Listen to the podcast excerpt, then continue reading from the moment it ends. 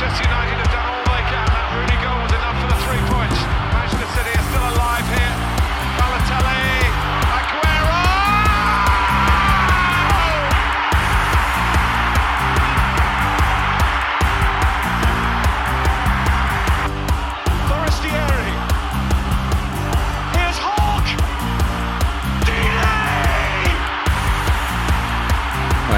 wunderschönen guten Tag und herzlich willkommen zu Radio England. Ich bin Leon Kaminski. Und ich bin Robin Held. Ja, und dass es heute noch zum Podcast kommt, ist fast ein Wunder der Medizin. Es liegt daran, dass ich vor einigen Tagen noch unterm Messer lag. Ich hatte eine ganz, ganz schmerzhafte Zahn-OP hinter mich zu bringen. Habe ich geschafft, aber das sah echt nicht gut aus mit der äh, Podcast-Folge diese Woche. Aber irgendwie hat es noch sein sollen und wir können aufnehmen. Das ist auch noch sehr pünktlich, weil ähm, ja, aus Gründen können wir eben nicht Montag aufnehmen, sondern Sonntagabend. Deswegen ist Liverpool und Everton bei uns auch noch nicht drin äh, in der Folge, aber trotzdem, wir haben viele Themen aufzuarbeiten, viele Themen zu besprechen und ich würde sagen, wir fangen auch an mit einem Thema, was wir letzte Woche schon vielleicht vorgeahnt haben, wenn wir ehrlich sind. Und zwar musste Jesse March gehen am Montag. Bei Leeds United wurde der Amerikaner entlassen, der ja auch noch bei RB Leipzig vor nicht allzu langer Zeit Cheftrainer war und wurde jetzt also nach nicht mal einem Jahr in Amt und Würden bei Leeds United wieder gefeuert. Sein erster Cheftrainerposten außerhalb des RB-Kosmos kommt also ganz, ganz schnell wieder zu einem Ende. Ähm, war echt schon eine sehr, sehr ähm, ja, große Entscheidung von Leeds, äh, nach so kurzer Zeit den neuen Cheftrainer direkt wieder zu feuern, aber irgendwie auch unumgänglich, oder? Ja, schon. Muss man einfach so festhalten. Seit der Bielsa-Ära läuft es einfach unrund und auch bei Jesse March, der glaube ich von der Sympathie her gar nicht so schlecht weggekommen ist, aber ergebnismäßig halt einfach nicht geliefert hat. Ähm, vielleicht von uns mal eine Einschätzung. Ich glaube, wir haben noch kurz drüber gequatscht gehabt, als die Entscheidung rauskam, aber halt nicht hier im Podcast, sondern nur so. Privat und uns tat irgendwie in erster Linie leid, weil es einfach auch eine undankbare Aufgabe war. Viele Verletzungen, Sachen, die unrund liefen, viele neue Spieler, die er integrieren musste. Und dann fehlt einfach so das Spielglück. Sie haben die Punkte nicht geholt. Und dann ist es halt auch nur folgerichtig, dass dann jetzt vor allem nach der Niederlage gegen Nottingham Leeds äh, eben seinen Trainer gewechselt hat. Jetzt an diesem Spieltag saß Michael Skubala als Interimscoach auf der Bank, ist da wohl ein Trainer gespannt aus mehreren Akteuren, die das erstmal übernehmen. Aber ja, Jesse March werden wir so schnell nicht wieder in der Premier League an der Seitenlinie sehen. Ja, ähm, und es sah ja eigentlich ganz gut aus für ihn äh, mit Leeds United. Hat ja dann den Abstieg verhindern äh, können in der letzten Saison mit fünf ungeschlagenen Spielen in Folge zeitweise. Also ähm, die hatten da echt mal einen sehr guten Lauf. Ja, auch diese Spielzeit, da kamen sie ja auch ganz gut rein. Äh, aus den ersten drei Spielen sieben Punkte. Aber dann kam irgendwie so eine richtige Abwärtsspirale bei Jesse March rein. Und aus den letzten sieben Spielen holte man keinen einzigen Dreier. Der letzte Ligasieg datiert noch aus dem letzten November gegen Bournemouth. Das sind schon echt sehr, sehr erschreckende Zahlen. Und wenn wir jetzt auch mal so ein bisschen in die Analyse reingehen, woran es bei Jesse March gelegen hat, es war so ein ja, wirklich schwieriges Ding äh, für ihn, habe ich das Gefühl gehabt. Er wurde irgendwie so ein bisschen nicht richtig ernst genommen, als er angekommen ist auf der Insel als Amerikaner nach wie vor. Ähm, das Image der Amerikaner ist nicht das Beste, was Fußball angeht. Das ist einfach so. Ähm, und dann hat er eben schon direkt viele gegen sich gehabt. Und Bielsa war ja auch echt so eine halbe Leeds-Legende. Und ich muss schon sagen, er hat eben nicht den besten Start damals gehabt, was so das, das Vertrauen anging, aber er hat es äh, streckenweise echt zurückgezahlt. Aber sie hatten dann eben auch schwere Verluste zu verzeichnen. Rafinha ist gewechselt, äh, Calvin Phillips ist abgehauen. Und das sind eben Spieler, die sie nie wirklich ersetzen konnten, obwohl der äh, Vorstand ihm ja doch finanzielle Mittel auch zur Verfügung gestellt hat. Ne? Absolut, aber wenn du einfach durchgehst und auf die letzten Jahre schaust und verlierst dann mit äh, Phillips, Rafinha und Bamford, der eben ewig lang verletzt war, drei deiner Säulen und dann performt der Rest auch nicht richtig gut, dann ist es nur mal brutal schwierig in der Premier League irgendwie mitzuhalten und vor allem das als neuer Trainer. Also ich glaube einfach extrem viel Pech gehabt. Ich würde ihn jetzt gar nicht den Riesenvorwurf machen, auch wenn er sich natürlich am Ende dann nach einer doch längeren Zeit auch an Ergebnissen messen muss. Ich glaube, er hat Ansätze gezeigt, hat irgendwie so den Stil von Leeds nicht verloren, aber hat sich eben noch nicht ausgezahlt. Trotzdem, wenn wir mal in so eine Mini-Prognose nach vorne gehen wollen, bin ich relativ zuversichtlich. Weil jetzt auch im Winter die Transfers sehr spannend waren. Ja, Innenverteidigung Wöber haben wir schon angesprochen, auch äh, mit dem RB-Kosmos verwandt. Macht bisher eine super Rolle, hat jetzt, glaube ich, drei, vier Spiele gemacht. Ist hinten einfach ein Leistungsträger neben Robin Koch aufgelaufen. Zum Beispiel dieses Mal gegen United. Also sind schon Sachen, die gut klappen. Sie haben noch McKenny geholt, Rüther aus Hoffenheim aus der Bundesliga für sehr, sehr viel Geld. Also viel, viel Potenzial gerade vorne. Aber jetzt äh, wird es halt am neuen Trainer liegen, das schnell zusammenzubekommen und dass das schwierig ist, hat, äh, glaube ich, jetzt Jesse March doch auch spüren müssen. Ja, auf jeden Fall. Ähm, was ich jetzt trotzdem irgendwie schwierig finde, so auch für seinen Nachfolger, da kommen wir auch gleich noch drauf zu sprechen, wer das denn sein könnte. Es sind eben dann jetzt doch sehr, sehr viele Spieler im Kader, die Jesse March, glaube ich, echt haben wollte. Also das ist echt so äh, in weiten Teilen zumindest sein Kader. Er hat ihn wirklich von Grund auf mitgeformt, viel eingekauft, hat auch viele Wünsche, glaube ich, erfüllt bekommen. Und, nächster Fun Fact, es sind jetzt sehr, sehr viele Amerikaner im Kader, die ja auch vorzugsweise wegen March nach Leeds gegangen sind. Und jetzt ist der Coach eben nicht mehr da. Also meinst du irgendwie, der Kader ist jetzt zu sehr auf ihn vielleicht sogar zugeschnitten am Ende? Also ich glaube auch, dass das Jesse Mart-Spieler sind und dass er unfassbar viel Einfluss gehabt hat, einfach weil du unglaublich viele Connections hast zur RB-Familie, zu den Amerikanern. Sie haben jetzt eine Doppel-6 mit McKinney und Adams, beide in seiner Zeit gekommen. Also ja, 100% ist das eine Handschrift. Trotzdem glaube ich, dass das ja keine Spieler sind, die jetzt nur unter einem Trainer funktionieren. Du hast trotzdem viel Qualität eingekauft hast vorne auch Leute wie Somerville, Noto und Co., die auch wirklich gute Aktionen zeigen, relativ in Form sind. Also ich glaube nicht, dass ein neuer Trainer da so riesen Schwierigkeiten haben wird. Plus in diesem Stil, wie jetzt auch Leeds lange gespielt hat, wie Jesse Mart spielt, da gibt es ja auch eine Bandbreite an Trainern, die das vielleicht auch mit aufnehmen und froh sind über diese Einkaufspolitik. Ja, spannende Sache, finde ich. Ähm, also es ist ja schon ein sehr spezieller Kader, was die Ausrichtung angeht. Es ist ein Kader, der nicht so viel auf Physis setzt, also auf äh, körperliche Statur zum Beispiel, sondern wirklich eher auf Spritzigkeit, Dynamik, Schnelligkeit. Also ich finde, du kannst jetzt nicht jeden Trainer als Nachfolger bestimmen, weil zum Beispiel ein Defensivtrainer würde da eigentlich nicht zu passen. Das ist wirklich ein offensiver Stil, fast so ein bisschen einfach ein RB-Stil, den March äh, nach Leeds kopieren wollte. Und ich finde jetzt einen defensiven Trainer, der würde absolut keinen Sinn machen. Und jetzt, wenn, wenn wir jetzt auch so ein bisschen auf die ähm, Ära March zurückschauen, er hat ja auch sehr gute Sachen gemacht, zum Beispiel Wilfried Genoto, der ist für mich gerade einer der besten jungen Spieler in der ganzen Premier League. Der ist so gefährlich, er ist 19 Jahre. Den hat eben March vor allem gescoutet und aus Zürich geholt für 4 Millionen. Das war ein absolut super Business. Und jetzt ist eben dieser große Förderer auch nicht mehr da. Also diese ganzen jungen Spieler im Kader, sicherlich auch ärgerlich für die, wenn jetzt der große Förderer weg ist, finde ich. Ja, ich bin gespannt. Also ich glaube, dass aber auch egal wer kommt, der sieht das ja, wenn du dir die letzten Spiele anguckst. Vorne Somerville, Bamford kommt zurück in Form. Wie du gesagt hast, Wilfried Gnotto vielleicht einer der größten Entdeckungen dieser Saison und unter Jesse March der wird ja nicht verschwinden. Also ich glaube, dadurch, dass sie jetzt nicht die riesen Qualitätsspieler auf der Bank haben, die irgendwie seit sieben Jahren dort spielen und ein riesen Standing haben, werden diese Leute immer Spielzeit bekommen. Aber natürlich läufst du Gefahr, dass es dann eben nicht mehr der Stammplatz ist, sondern du eher von der Bank kommst. Ähm, wir werden es für euch auf jeden Fall mal im Auge behalten, weil der Kader an sich, und ich glaube, da spreche ich für uns beide, doch sehr interessant ist. Viele neue junge, junge Leute, die sie auch teilweise jetzt wie Rüther für viel Geld eingekauft haben und da die Mischung zu finden und eine erste Elf zu haben, die funktioniert, das wird eine Riesenaufgabe. Und lass uns jetzt mal rüberspringen und schon mal so einen Ausblick wagen, wer es denn werden könnte. Denn die Entlassung ist jetzt knapp eine Woche her. Natürlich brodelt die Gerüchteküche und viele Namen sind da in Verbindung gebracht worden. Den ersten, den wir ansprechen wollen, ist auch die aktuell favorisierte Lösung, also scheint so ein bisschen der Traumkandidat zu sein. Und das ist Alfred Schreuder, der noch bis mhm. vor drei Wochen bei Ajax äh, eingesetzt wurde. Was ist so dein Bauchgefühl? Würdest du sagen, das ist einer, der passt, der das von Jesse March weiterführen könnte? Ja und nein. Also von der Philosophie her ist er eben jemand, der durch diese holländische Schule gegangen ist. Ja, der mag diesen offensiven Stil, vorne draufgehen, pressen, aggressiv sein. Und das wäre eben auch jemand, der das Erbe von March sehr gut antreten könnte, weil er sich eben gut einreihen würde, glaube ich, in diese Philosophie von Bielsa, March und jetzt dann eben auch äh, dem nächsten Trainer.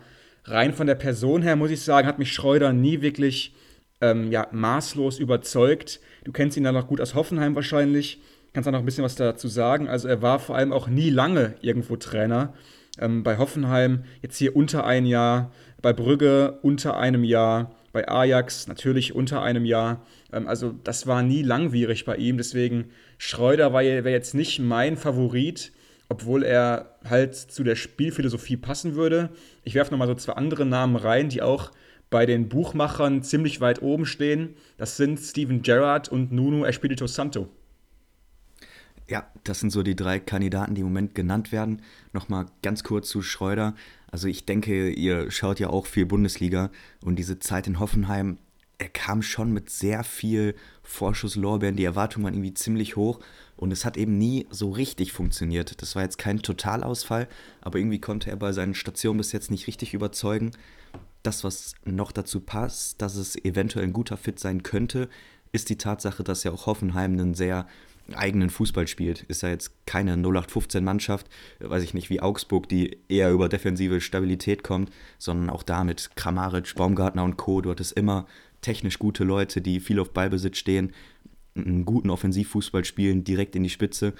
Und ich denke schon, dass man das ein bisschen übertragen kann. Ajax, denke ich, kann man fast dasselbe erzählen. Auch da mit jungen Talenten umzugehen, ist eine Kernaufgabe gewesen. Nur er ist eben auch daran gescheitert und hat es eben noch nirgendwo geschafft, so richtig zu überzeugen und lange im Amt mhm. zu bleiben. Deswegen, ich teile da ein bisschen deine Bedenken. Trotzdem würde ich sagen, vom Anforderungsprofil her einer, der passt.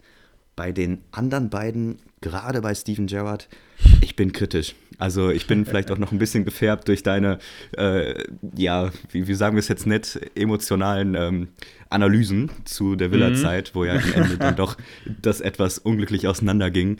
Deswegen, ich sehe diesen Fit jetzt noch nicht so richtig. Nuno natürlich mit viel Premier League-Erfahrung bei den Spurs, bei den Wolves, kann ich mir auch vorstellen, aber mhm. so der tausendprozentige Traummatch, den, den sehe ich einfach noch nicht. Ja, gebe ich dir recht. Ähm, wir hatten ja letztens zum Beispiel mal ein sehr gutes Händchen mit Sean Deitch und Everton, wo wir sofort gemeint haben, Verein, Trainer, beide zusammen, das passt. Und danach ist es auch so gekommen und wir waren glücklich. Das sehe ich jetzt hier bei uns beiden noch nicht, dass wir uns heute so einigen können. Ich sage trotzdem mal meinen Favoriten, vielleicht wird es ja Realität. Und mhm. zwar wäre es rein von der Person her Nuno Espirito Santo, wenn ich ganz ehrlich bin. Er ist jemand, der definitiv noch zeigen muss, was er endgültig kann in der Premier League. Er hat es bei den Wolves schon angedeutet, hat sie in die Premier League geführt, hat sie dann wirklich nach oben auch in die Tabelle geführt. Bei den Spurs, das war einfach nicht so richtig sein Team, seine Mannschaft, sein Verein. Aber trotzdem halte ich Nuno echt für einen Trainer, der was drauf hat und der vor allem auch hungrig ist, es zu beweisen und der auch wirklich gut reinpasst in diese Mentalität von Leeds. Gerard würde ich wirklich keinem Verein empfehlen. Ich glaube nicht, dass die Leeds-Besitzer äh, das irgendwie machen. Ähm, ich denke nicht, dass sie sich das antun würden mit Gerard. Und deswegen würde ich sagen, Nuno mein Favorit. Okay, Sportdirektor Kaminski würde mit Nuno gehen, halten wir mal so fest.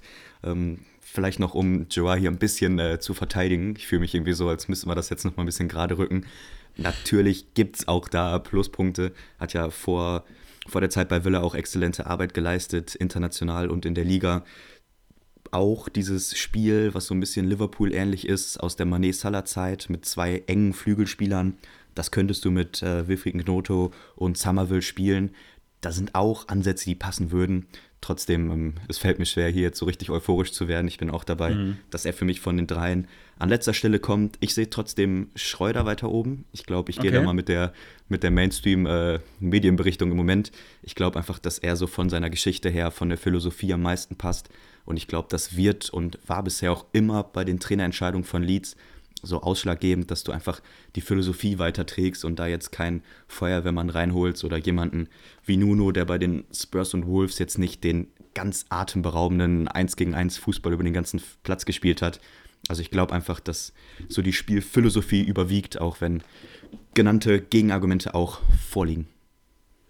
Ja, sind wir echt mal sehr gespannt, was am Ende dabei rauskommt, muss ich sagen. Die Leads Philosophie grundsätzlich sagt uns beiden, glaube ich, sehr zu. Ich denke, wir einigen uns, äh, ja, das passt, wo der Verein gerade hin will. Aber bei March, da musste man einfach handeln, weil die Gefahr doch zu groß wurde, dass es in eine Richtung geht, die ja zum Abstieg am Ende führt. Wie gesagt, aus den letzten sieben Spielen kein Sieg. Trotzdem Jesse March, ähm, ich glaube, wir beide mögen ihn einfach als Mensch, als Persönlichkeit. Er ist jemand, der immer gut rüberkommt in der Öffentlichkeit und ich glaube, wir könnten ihn definitiv nochmal bei einem anderen Premier League-Verein sehen. Vielleicht auch in gar nicht allzu ferner Zukunft, aber da kommen wir dann nachher nochmal drauf zu sprechen, wenn es um den zweiten Trainerstuhl geht. Jetzt kommen wir erstmal auf das aktuelle Geschehen zu sprechen in der Premier League und zwar auf den 23. Spieltag. Da gab es einige sehr, sehr spannende Paarungen.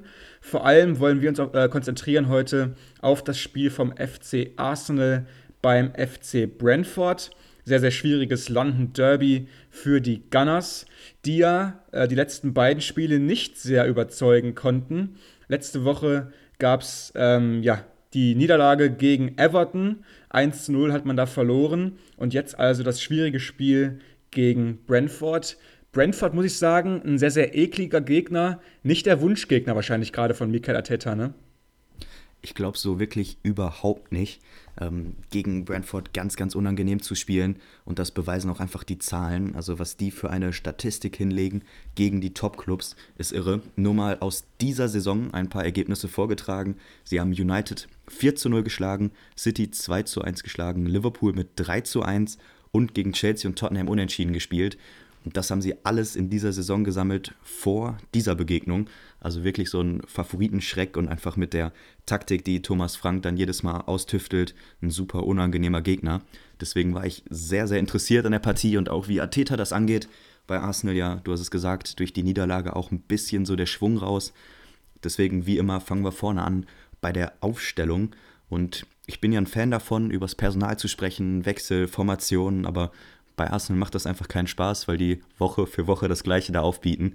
Ist aber auch einfach kein Anlass zum Wechsel. Mit ähm, Chaka und Thomas steht die Doppel-6. Vorne keine Wechsel. Hinten mit White rechts hinten, Saliba, Gabriel und Zinchenko.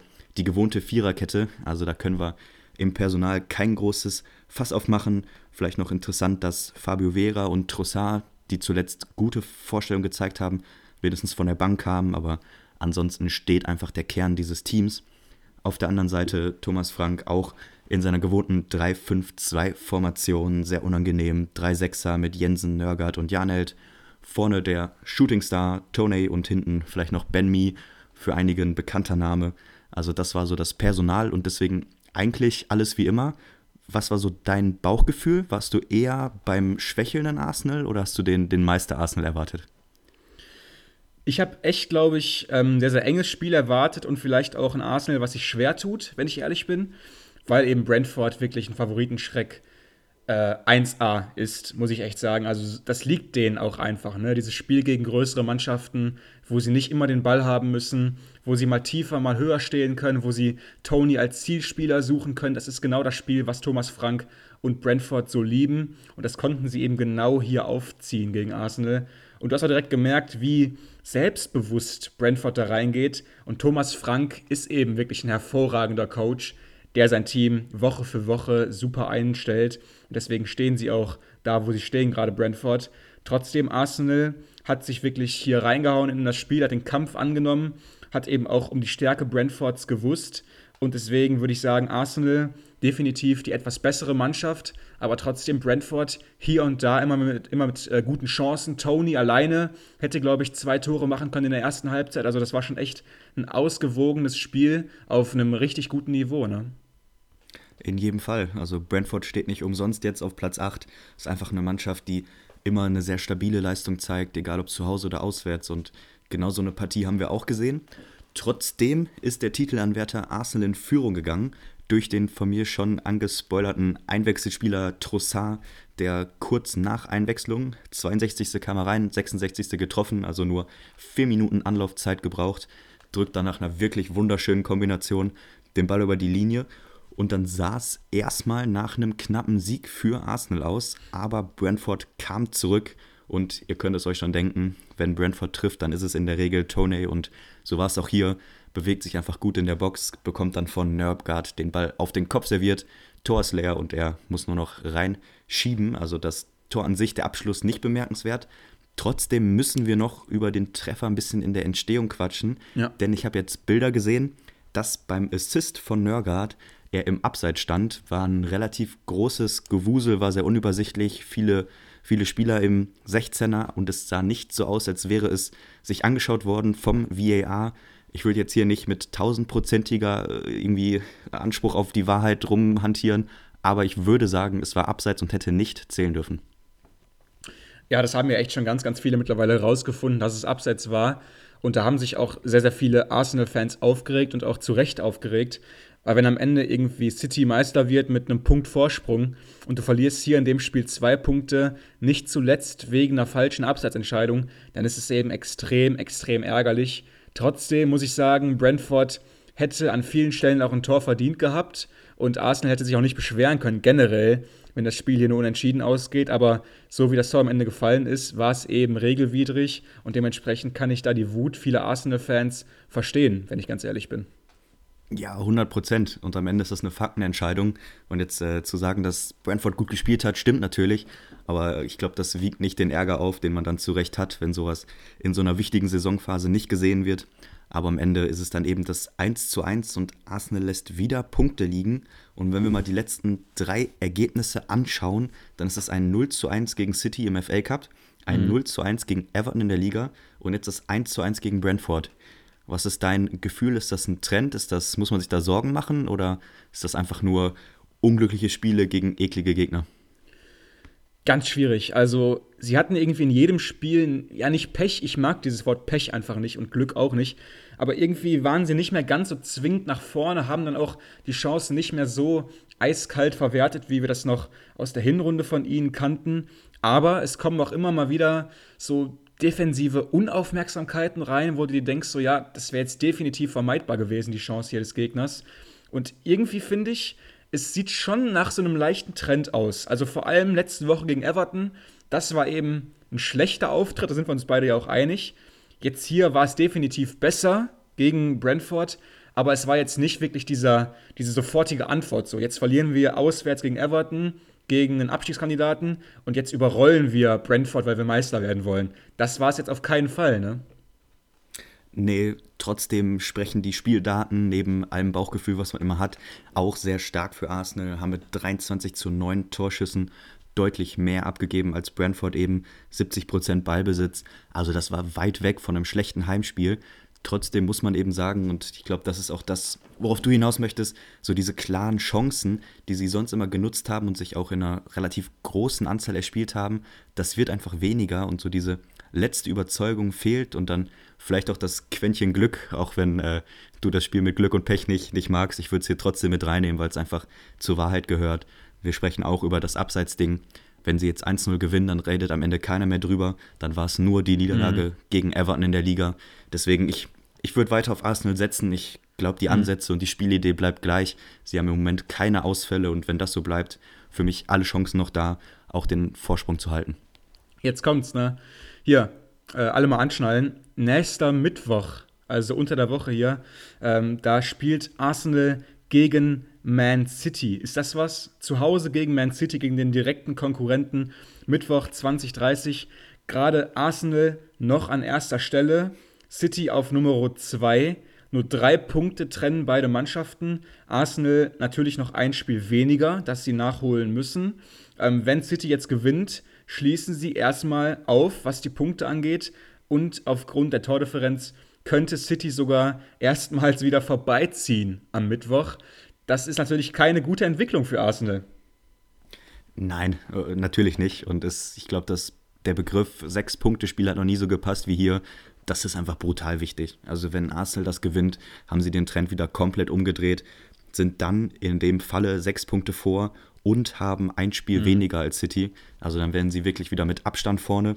Verlieren sie das, du sagst es, dann ist so dieser mentale Effekt dabei.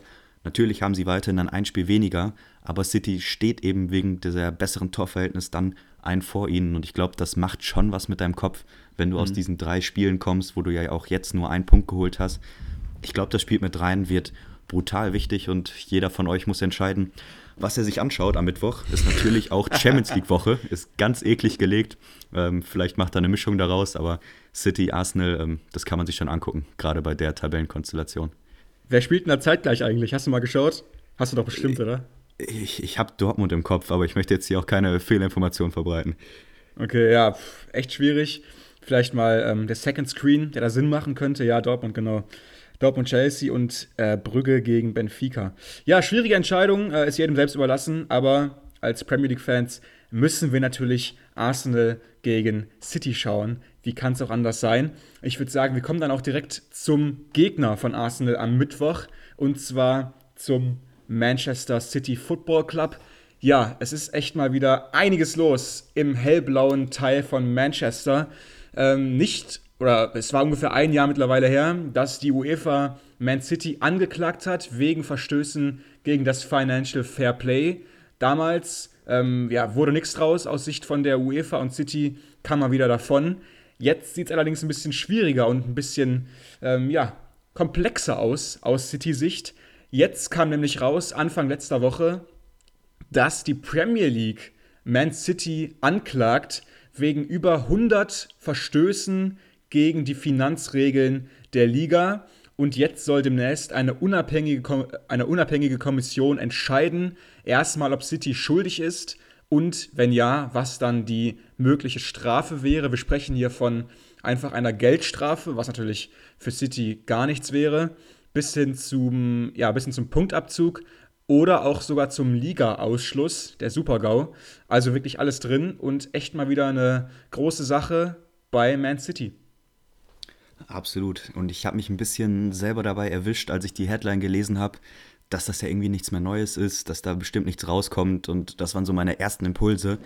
Aber für euch zum Einordnen, das ist eine andere Geschichte als damals, weil jetzt eben die Liga ermittelt und nicht die UEFA oder sonstige Institutionen.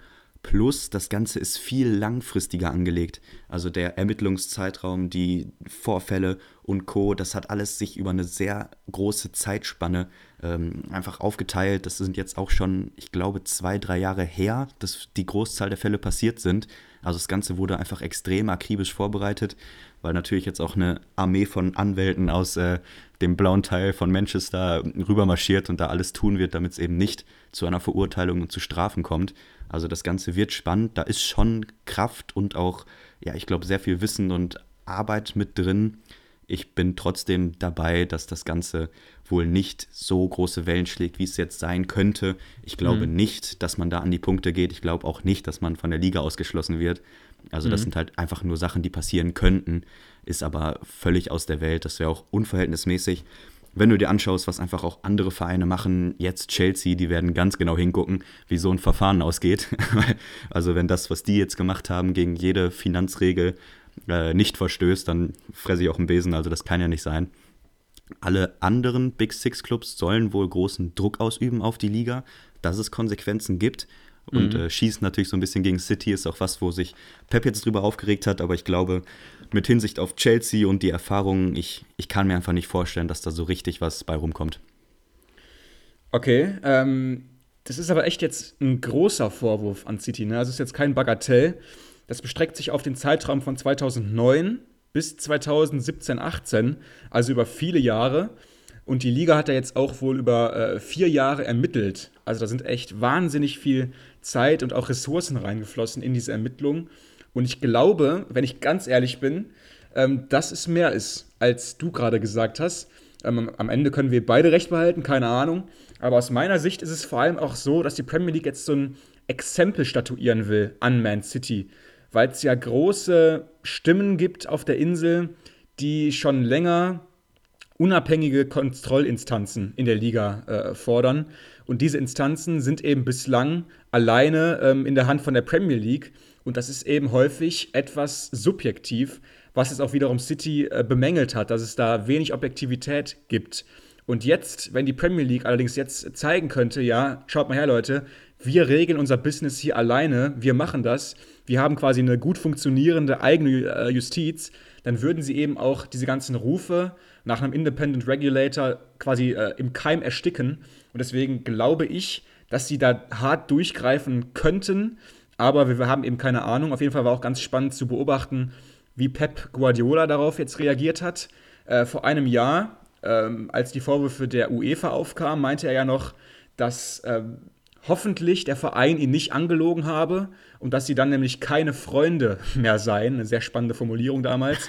Hat also sich öffentlich so halb gegen den Verein gestellt und meinte, ja, hoffentlich habt ihr mir damals die Wahrheit erzählt und mich nicht angelogen. Jetzt komplettes Gegenteil hat sich komplett hinter den Verein gestellt, hat sich komplett ähm, ja auch vor die Fans irgendwie gestellt und meinte, ja, ähm, das ist hier eine große Hexenjagd gegen uns, ähm, wir sind unschuldig. Notfalls, äh, ja, kommt, dann äh, schmeißt uns eben raus aus der Liga, wir kommen trotzdem zurück, hat also seine, seine Handschuhe quasi angezogen und ist in den Ring gestiegen. Ähm, wie beobachtest du jetzt so auch Pep Guardiolas Rolle in dieser ganzen äh, Szenerie bei City? Also ich bin ehrlich, Pep Guardiolas Aussagen zu analysieren, das bleibt für mich ein Mysterium. Also seine Aussagen stehen ja im kompletten Kontrast zu dem, was eben vor einem Jahr passiert ist, das, was du angesprochen hast. Jetzt ist er voll auf der anderen Seite und das, obwohl für mich diese Fälle auch nicht richtig vergleichbar sind. Also du kannst ja eine große UEFA-Ermittlung gegen immense Verstöße gegen das Financial Fairplay nicht vergleichen mit einer akribisch ausgearbeiteten Recherche über vier, fünf Jahre, wo es um viele einzelne Verstöße geht, die auch manchmal nur die Angaben des Trainergehaltes oder Spielergehälter angehen. Mhm. Das ist ja eine, eine, viel detailliertere Sache. Und da jetzt pauschal zu sagen, wir sind unschuldig, ich habe mir das zeigen lassen, ja, tut mir leid, das ist Quatsch. Also er kann das ja gar nicht verstehen. Das sind ja Buchführungen, das geht ins unglaubliche Detail und ob da jetzt irgendwo Sachen weggelassen werden oder unvollständig sind oder getrickst wird, das ähm, bei allem Respekt für Guardiolas Intelligenz, ich glaube nicht, dass er das überschauen kann. Und ähm, mhm. deswegen, ich glaube, das ist jetzt einfach erstmal ein Schutzmechanismus. Ich bin gespannt, weil Fakt ist, oder ich kann es mir nicht anders vorstellen, es muss Verstöße geben. Die Frage ist halt, wie schwerwiegend ist das? Ist das mit System? Kann man das nachweisen? Wie sieht es bei anderen Fußballvereinen aus in der Premier League? Arbeiten die viel sauberer?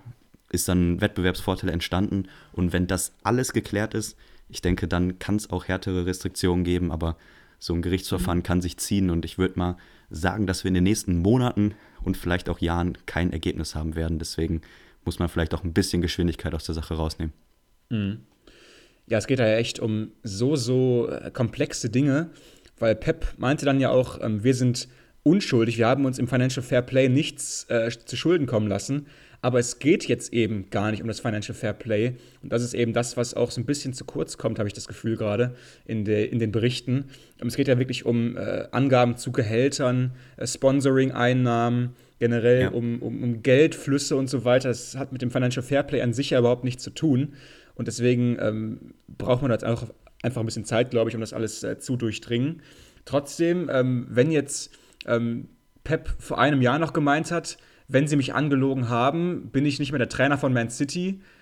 Was meinst du, könnte er machen, wenn sie jetzt wirklich äh, für schuldig erklärt würden? Also äh, wie krass wäre das auch für ihn? Ich glaube, dass der Schuldspruch jetzt in erster Instanz gar nicht so die Auswirkung hätte, weil das Ganze, das äh, wissen wir beide, das sind so juristische, ja, nicht Feinheiten, aber das, das geht eben schon ins Detail. Wenn du sie jetzt in 100 Punkten anklagst und dann eine riesen Beweisführung auffährst und dann sagt der Richter, pass auf, in 64 Fällen liegt definitiv Schuldhaftigkeit vor, dann bist du ja auch schuldig gesprochen. Aber wenn es dann um ein Gesamtbudget von, ich weiß nicht, unterschlagenen 7 Millionen Euro geht, dann ist das ja einfach nicht vergleichbar mit einem Urteil, was sagt, sie haben in großem Stile und in organisiertem und systematischer Art und Weise die Liga betrogen und, weiß ich nicht, Milliarden hinterzogen. Das, das ist ja jetzt ein Riesenspielraum. Ich glaube, dass man da abwarten muss, in wie vielen Fällen und in welchem Umfang sie schuldig gesprochen werden.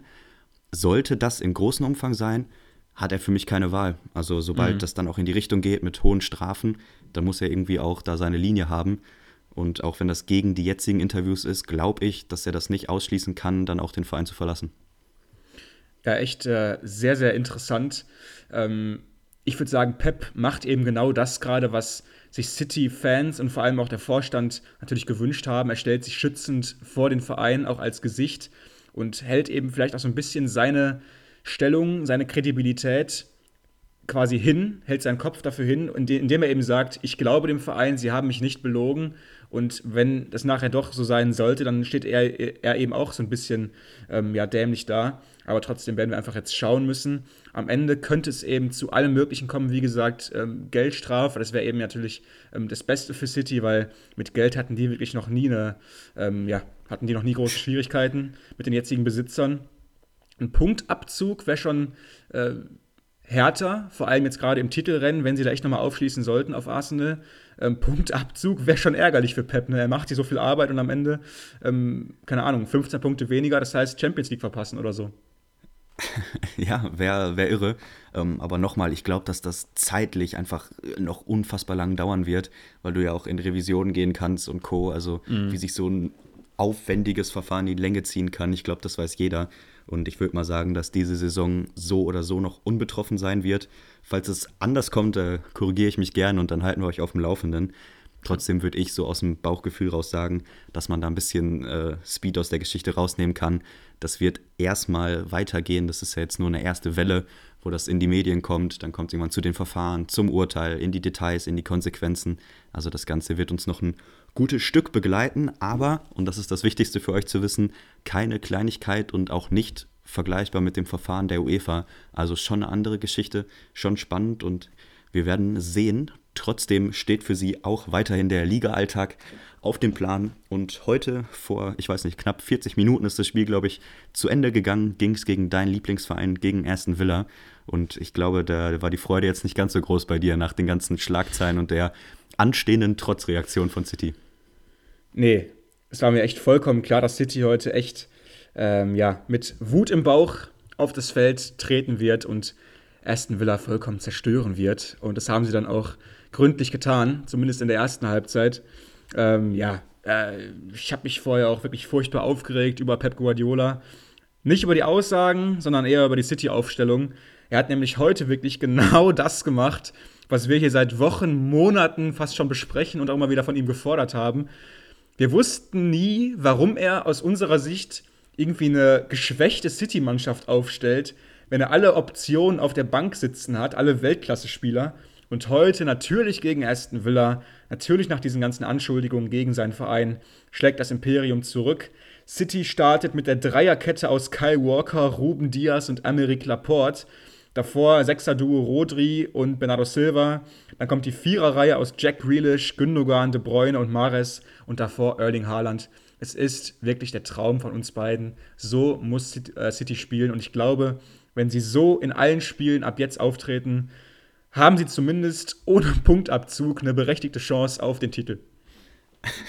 Ja, du, du tust mir leid. Also ich muss es ehrlich ja. sagen, als ich die, die Ausstellung auch gesehen habe, ich musste schmunzeln, weil Jan De Bruyne jetzt auch mehrmals nicht in der Startelf stand und dann äh, jetzt eben mit Wut im Bauch doch wieder da ist, mit Haaland zusammen, mit äh, vorne wirklich fünf zentralen Spielern. Das ist einfach irre, diese Power aufzustellen.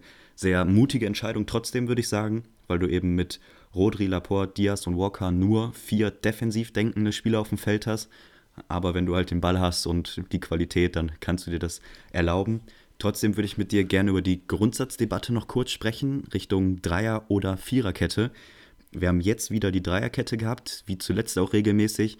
Ab und zu gab es die Variante mit Ake, der dann so eine Mischung gespielt hat. Dann war es mal eine Viererkette defensiv, Dreierkette offensiv.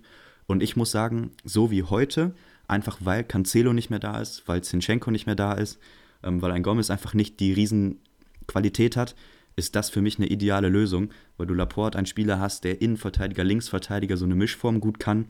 Du hast einfach mit Rodri einen, der abkippt. Bernardo Silva hat super viel Defensivarbeit gemacht mhm. und gegen einen mit äh, allem Respekt gegen deinen Lieblingsclub nicht so qualitativ starken Gegner mit der Offensivkraft ist das einfach eine mega Lösung und für mich dann auch Dreierkette mega spannend, auch für die Zukunft und langfristig. Ja, mal wieder echt ein Geniestreich von Pep Guardiola. Äh, er hat immer noch was im Petto, äh, wie es scheint. Und er löst halt einfach hier mal eine Viererkette auf und geht, äh, und geht mit, mit, einer, mit, einer, mit einer Dreierkette hier ins Spiel, aber ohne Wingbacks. Also kennst du diese Idee, hast du schon mal vorher gesehen? Einfach eine richtige Dreierkette ohne Außenverteidiger in dem Sinne? Nein, das ist einfach Pep Guardiola, noch nie gesehen. Wahnsinn. Also äh, natürlich gab es auch ein gewisses Risiko heute, weil eben Watkins und Bailey vor allem, ja, vor allem im, im Kontern sehr gut sind. Ähm, Villa spielt hier und da mal einen langen Ball und wenn dann Watkins mal steil geht oder ein Bailey mal äh, verlängert oder so, das ist eben doch eklig bei Zeiten, aber das haben sie da hinten echt super wegverteidigt. Ruben Diasch hat mir echt super gut gefallen. Wir haben immer wieder gesagt, Ruben Diasch muss spielen mit seiner Physis, seiner Ausstrahlung und, Mentalität auch.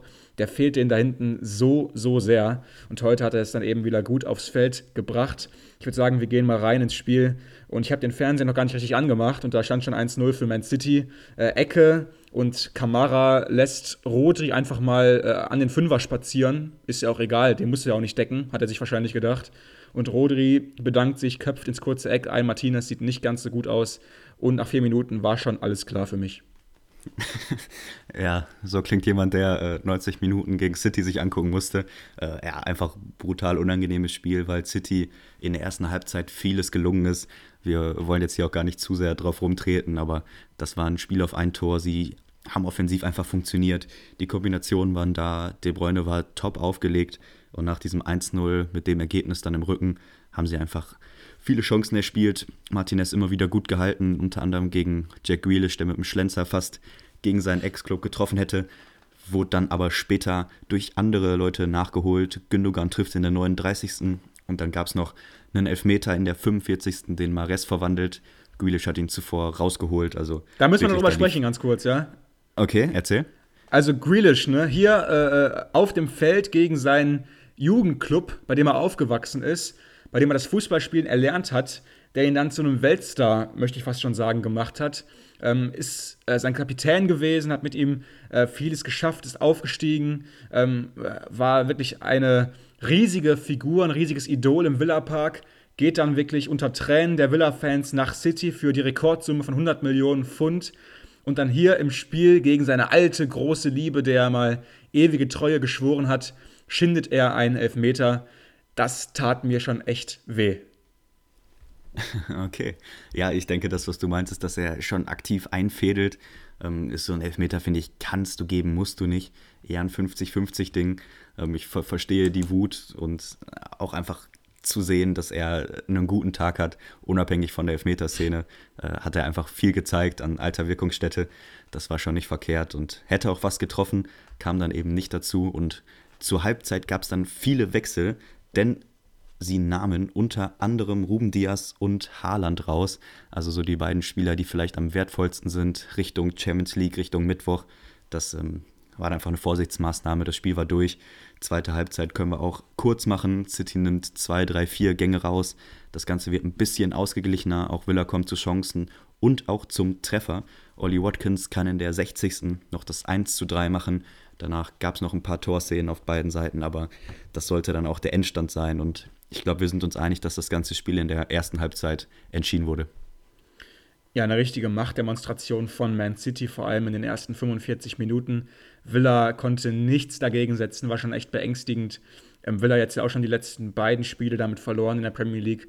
Letzte Woche gegen Leicester schon vier Tore kassiert, heute wieder drei bei City. Sieht gerade einfach nicht mehr ganz so gut aus wie noch zum Start gegen, äh, von, von Unai Emery. Und natürlich kommt dann nächste Woche noch das Spiel auf uns zu gegen Arsenal. Wie soll es auch anders sein?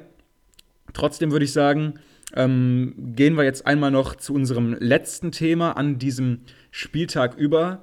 Und das ist die nächste Premier League-Entlassung. Wir sind so langsam auf dem Weg zum Rekord, was Entlassungen in einer Saison angeht. Das ist nicht mehr viel Platz bis dahin. Und zwar hat es Nathan Jones getroffen, den bisherigen Übungsleiter vom FC äh, Southampton. Sie haben hier zu Hause verloren gegen die Wolverhampton Wanderers mit 1 zu 2 nach 1-0 Führung. Und man muss schon sagen, Nathan Jones geht wohl in die Geschichte der Premier League ein als eins der bizarrsten Premier League äh, Engagements und Trainerengagements in der Premier League. Was der für Aussagen auf seinen Pressekonferenzen gerissen hat, das war echt zum Haare rauf und die Fans sind wirklich auf die Barrikaden gegangen, haben ähm, nach nicht mal drei Monaten im Verein gesungen, äh, Get Out of Our Club bei Spielen. Und jetzt ist es eben passiert, drei Monate nach Amtsantritt ist er wieder entlassen, kam ja von Luton Town aus der zweiten Liga. Davor wurde ja Ralf Hasenhüttel gefeuert. Das war wahrscheinlich ihr größter Fehler rückblickend, ne? Ja, also ganz, ganz kurios, die ganze Geschichte. Zwölf Wochen im Amt und dann ist er wieder weg. Ähm, für mich unverständlich. Wir haben ja auch damals gesagt, dass wir beide als äh, verantwortliche Positionen auf jeden Fall an Hasenhüttel festgehalten hätten. Und dann nimmst du eben diesen Coach aus der zweiten Liga, noch relativ unbeschriebenes Blatt, wohl sehr große Qualitäten im Scouting gehabt, aber einfach überhaupt nicht funktioniert. Du hast es gesagt, mit seinen Aussagen, Spieler verantwortlich und die Fans einfach auch gegen sich gebracht. Und die Ergebnisse blieben aus. Irgendwie haben sie nur in den Pokalwettbewerben performt. Dort haben sie ja unter anderem auch City geschlagen. Aber in der Liga einfach keine Ergebnisse, sind jetzt auch auf dem letzten Tabellenplatz und es sieht einfach nicht gut aus. Sie haben die Reißleine mhm. gezogen. Also da lief nicht viel zusammen in den letzten zwölf Wochen. Ja, auf jeden Fall. Und ich finde eigentlich auch, dass Southampton ein verdienter Absteiger ist, wenn ich ganz ehrlich bin, was sie für Fehler gemacht haben, nicht nur auf dem Feld, sondern vor allem auch auf der Management-Etage. Das führt eben in der Premier League zum Abstieg. Der Kader ist äh, wild zusammengewürfelt im letzten Sommer. Dann Hasenhüttel entlassen, der Mann, der sie wirklich über Jahre immer wieder in der Premier League gehalten hat, obwohl er immer die besten Spieler abgeben musste. Ähm, das war echt bizarr. Und dann Nathan Jones zu holen, einen vollkommen unerfahrenen äh, Trainer, was die Premier League angeht, ähm, der mit Stoke zuvor auch echt keinen Erfolg hatte, damit Luton Erfolg hatte, aber trotzdem, das kann man einfach dann nicht so auf die Premier League Bühne kopieren, das Ganze, und ähm, ihn dann äh, zu holen und dann zu erwarten, dass er jetzt den Abstieg vermeidet. Und das ist echt äh, furchtbares Management und man kann nur hoffen, dass sie jetzt einen erfahrenen Premier League Trainer holen, der sie da irgendwie noch rausmanövrieren könnte. Ich sage wieder, Nuno Espirito Santo wäre auch hier mein Favorit. Er kennt Abstiegskampf, er kann eine Mannschaft festigen, er kann sie defensiv stabiler machen und er wäre auch hier mein Kandidat Nummer 1. Okay, spannende Prognose. Dann lege ich direkt noch mal eine Frage hinterher. Ich hätte gern deine Zukunftsprognose für Ward, Ward Prowse, der ja diese Saison trotz dieser wirklich vielen Negativereignisse einfach eine Riesensaison gespielt hat. Wenn du sein Spielerberater wärst oder die Entscheidungsgewalt hättest, wo siehst du ihn in den nächsten zwei, drei Jahren auflaufen? Schwierig. Also ähm, ich glaube, er hat jetzt auch noch einen langfristigen Vertrag bei, äh, Southampton. Ich glaube nicht, dass er jetzt plant, äh, abzuhauen, wenn sie die Klasse halten. Aber wir müssen uns gar nicht darüber streiten, wenn sie absteigen, dann ist Ward Prowse weg. Weil ein Spieler von seiner, von seiner Güteklasse, der spielt nun mal nicht in der zweiten Liga.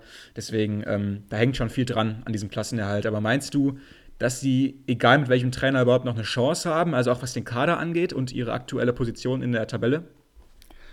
Eher nicht. Also du hast es ja auch mhm. gesagt, so ein bisschen gefühlt der verdiente Absteiger. Für mich sind sie mit Bournemouth qualitativ auch die schlechteste Mannschaft.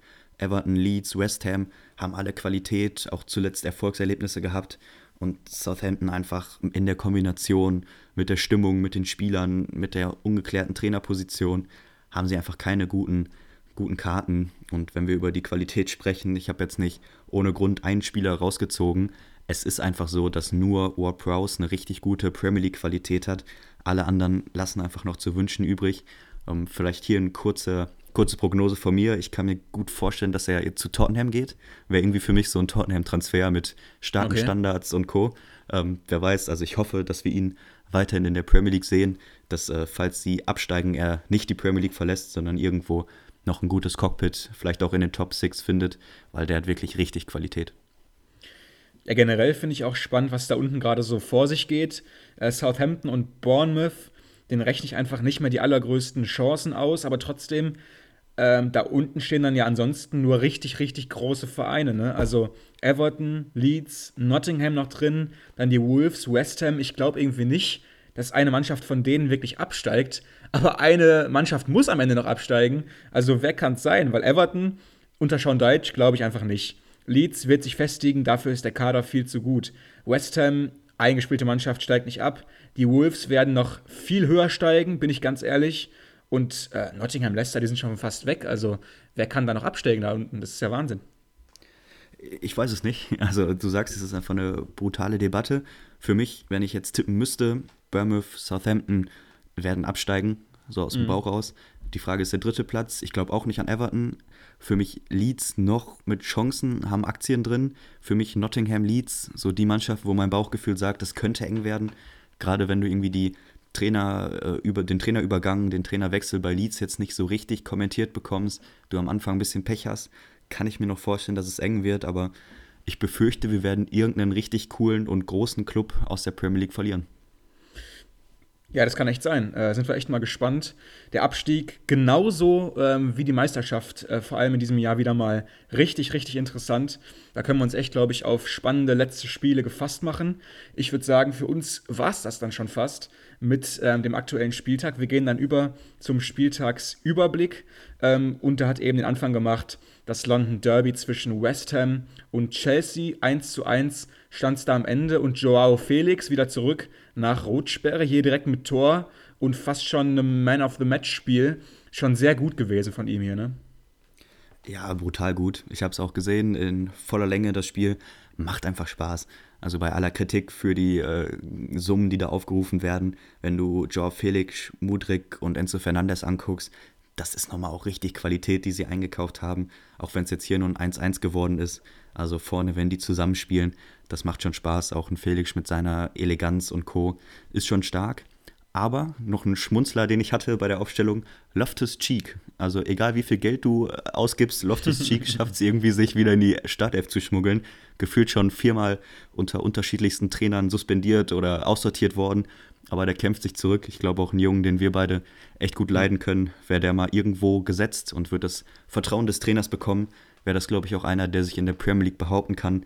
Aber ja, bei der Chelsea weiter ein bisschen mehr Puzzlespiel und so eine richtige Startelf gibt es einfach noch nicht.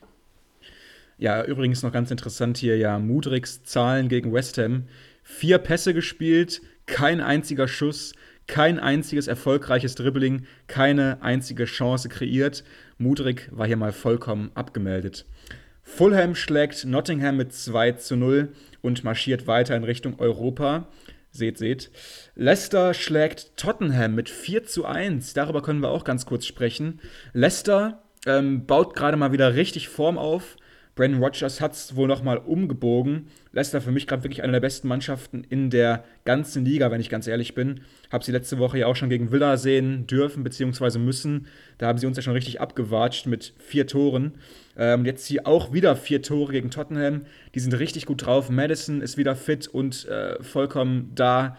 Nacho vorne ähm, sieht sehr, sehr äh, ja, gut aus. Also Leicester gerade überragend. Tottenham dagegen wieder äh, mal überhaupt nicht gut nach diesem äh, epischen Sieg gegen Man City letzte Woche. Also hier komplett die Drehung und eine furchtbare Performance. Und dazu noch zu allem Überfluss äh, die Verletzung von Rodrigo Bentancur, der wohl jetzt für die ganze Saison ausfallen wird und also der Mittelfeldmann ähm, ja, demnächst nicht mehr im Kader sein wird von Antonio Conte.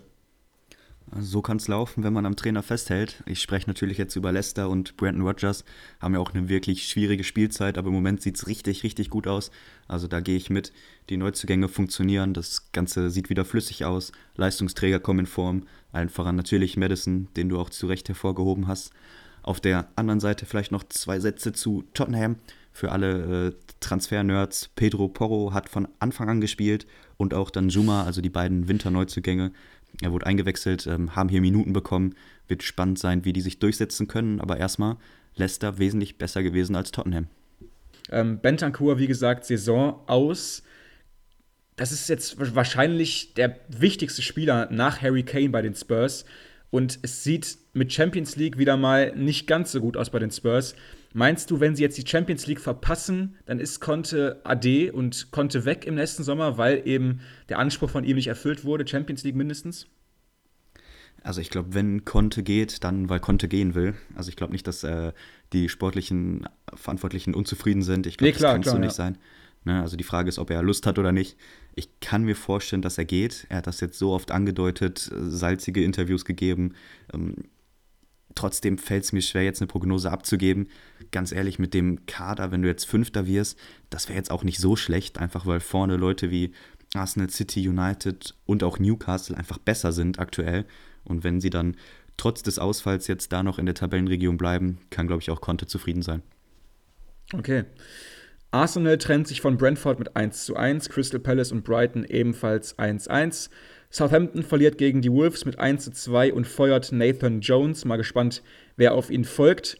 Bournemouth und Newcastle trennen sich ebenfalls 1 zu 1. Newcastle, die Unentschieden-Könige im Moment, verlieren zwar nicht, aber gewinnen nicht, also treten auf der Stelle. Und was die Champions League angeht, da sind mittlerweile Fragezeichen hinter Newcastle zu setzen. Leeds unterliegt Manchester United mit 0 zu 2. Und Man City schlägt Aston Villa mit 3 zu 1 am Montagabend. Dann noch das Merseyside Derby zwischen Liverpool und Everton. Da auf jeden Fall alle Augen drauf. Ganz kurz noch unser Spieler des Spieltags, wenn du bitte einmal anfangen würdest. Gerne. Ich springe nach London zu Fulham. Und zwar habe ich mir den Brasilianer William ausgesucht. Ja. Mal wieder verbunden mit einer kleinen Lobesrede. Hat ein absolutes Traumtor gemacht und ist seit seinem Wechsel ähm, zum Aufsteiger einfach eine Riesenbereicherung. Hätte ich nicht gedacht, spielt auf einem Top-Level, gerade in den letzten Wochen, ich weiß noch, gegen Chelsea eine super Performance hingelegt. jetzt wieder mit äh, dem Treffer. Also einfach super, super gescoutet, super eingekauft und der macht richtig Spaß und ist absoluter Leistungsträger bei Fulham. Ja, also was der Mann nach wie vor raushaut, ist echt unglaublich und ja, Wahnsinn, ihn wieder so gut in Form zu sehen. Ich musste mich ent äh, entscheiden zwischen zwei Weltklasse-Spielern, ähm, eben zwischen Ruben Diaz und Harry Maguire. Ähm, da war ich echt sehr interessant, als ich dann auf einmal wieder Harry Maguire auf dem Spielberichtsbogen von Manchester United hier beim Auswärtsspiel gegen Leeds sah. Kannst du dir das erklären? Also äh, auf der Bank saßen ja alle Stammverteidiger. Ja, die sind tatsächlich mit Sean Maguire in der Innenverteidigung gestartet, also sehr spannend. ja. Aber trotzdem, er ist immer noch hinten dran. Lisandro Martinez und Varan haben klar die Nase vorn, also amüsant, aber keine große News ja, wie es Maguire trotzdem nach wie vor schafft, sich da irgendwie in das Blickfeld der, der Trainer zu spielen, ist wirklich unglaublich, finde ich. Ähm, war auch hier definitiv nicht der Standout-Player bei United, so viel sei schon mal gesagt. Ähm, waren defensiv häufig wackelig, haben dann am Ende aufgrund ihrer aktuellen offensiven Klasse noch die drei Punkte geholt, aber defensiv haben sie gegen Leeds echt einiges zugelassen und Maguire war da auch häufig im Mittelpunkt. Deswegen würde ich mich da doch eher äh, bei Ruben Diaz sehen. Ja, das soll es gewesen sein mit dieser Folge. Hat mir trotz meines Zahnleidens Spaß gemacht. Und ähm, ich würde sagen, ähm, alle Augen auf Mittwoch auf Arsenal gegen Man City. Wir sind echt gespannt. Wenn euch jetzt äh, diese Folge und der Podcast hier an sich gefallen hat, dann lasst uns doch gerne eine gute Bewertung da auf der Abspielplattform eurer Wahl. Folgt uns auf Social Media, auf Instagram, auf Twitter, Radio England FM sind da überall die Nutzernamen. Und dann hören wir uns äh, in aller Frische nächste Woche wieder. Das ist der Plan. Bleibt gesund und schaut viel Fußball. Montag, Mittwoch und Champions League ist auch noch, also genießt es. Bis bald. Ciao, ciao.